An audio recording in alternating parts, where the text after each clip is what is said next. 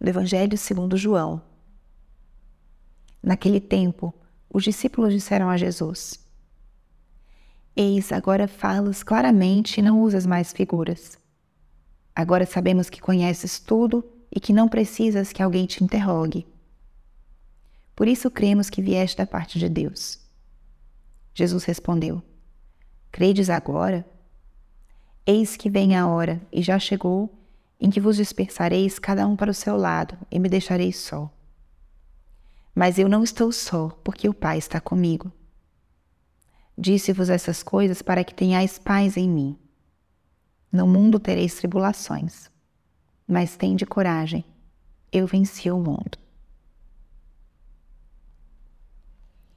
Espírito Santo, alma da minha alma, ilumina minha mente, abre meu coração com teu amor, para que eu possa acolher a palavra de hoje e fazer dela vida na minha vida.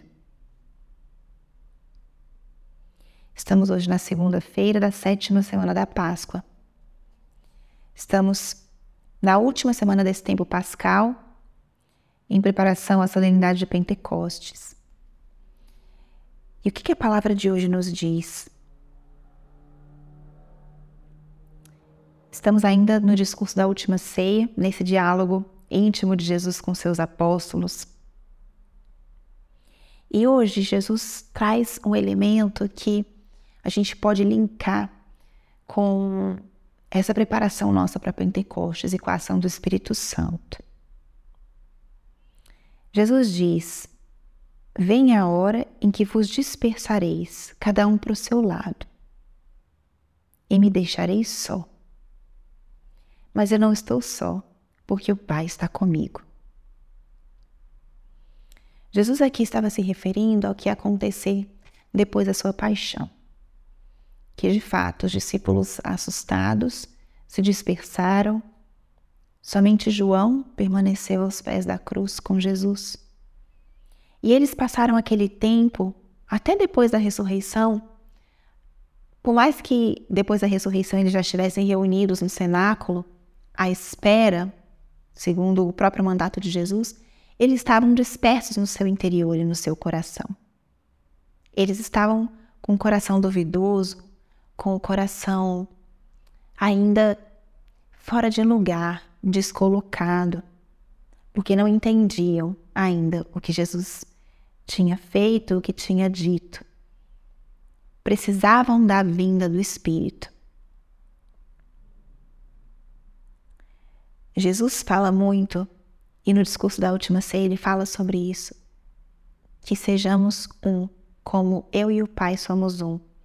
A unidade, ela é uma expressão da presença de Deus. A divisão, ela é uma expressão da ausência de Deus.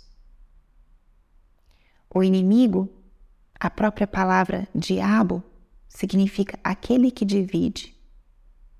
E o Espírito Santo, o Espírito de Deus, une, unifica. Não uniformiza, mas unifica. Unifica o que está disperso. Ele reconcilia o que está separado. A ação do Espírito Santo, ela é claramente reconhecida, porque ele, ela tem esse toque da comunhão da unidade.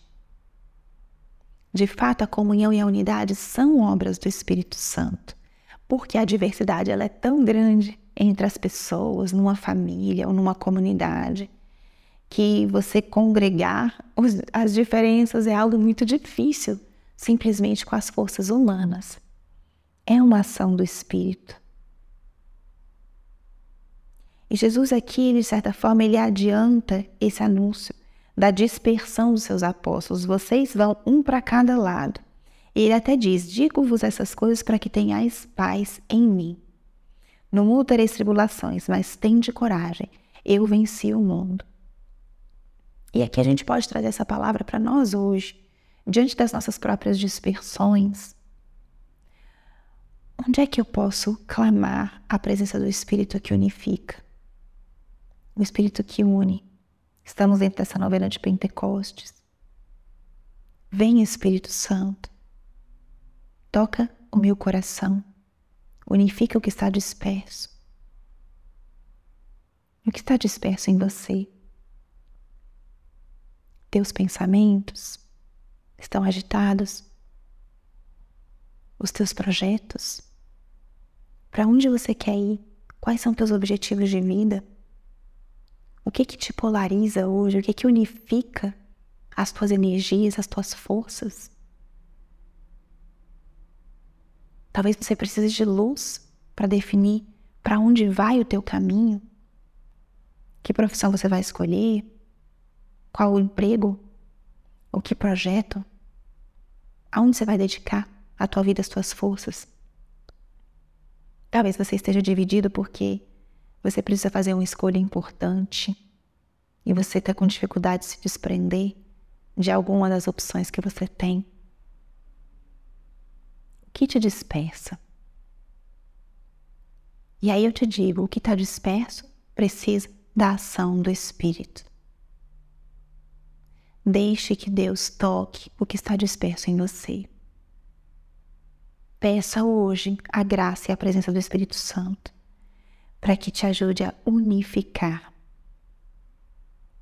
que te dê força se você precisa desprender de algo, que te ilumine se você não sabe para onde caminhar,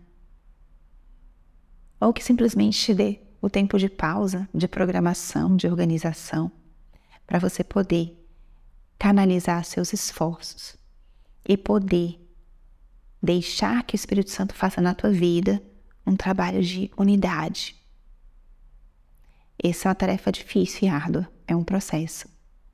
Mas é possível. É possível com a ação do Espírito, é possível com ajuda, com acompanhamento. O fato é que Deus não nos quer dispersos, Deus, Deus nos quer unificados. Primeiro a nossa própria pessoa e depois com os outros. A tua família como está? O que está dispersando vocês? A tua comunidade, a tua equipe de trabalho, talvez. Se precisamos de unidade, precisamos clamar a presença do Espírito, aquele que unifica, aquele que ordena o que está disperso.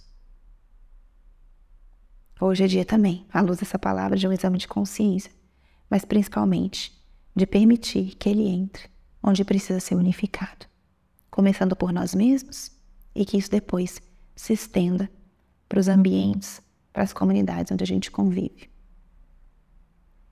Glória ao Pai, ao Filho e ao Espírito Santo, como era no princípio, agora e sempre. Amém.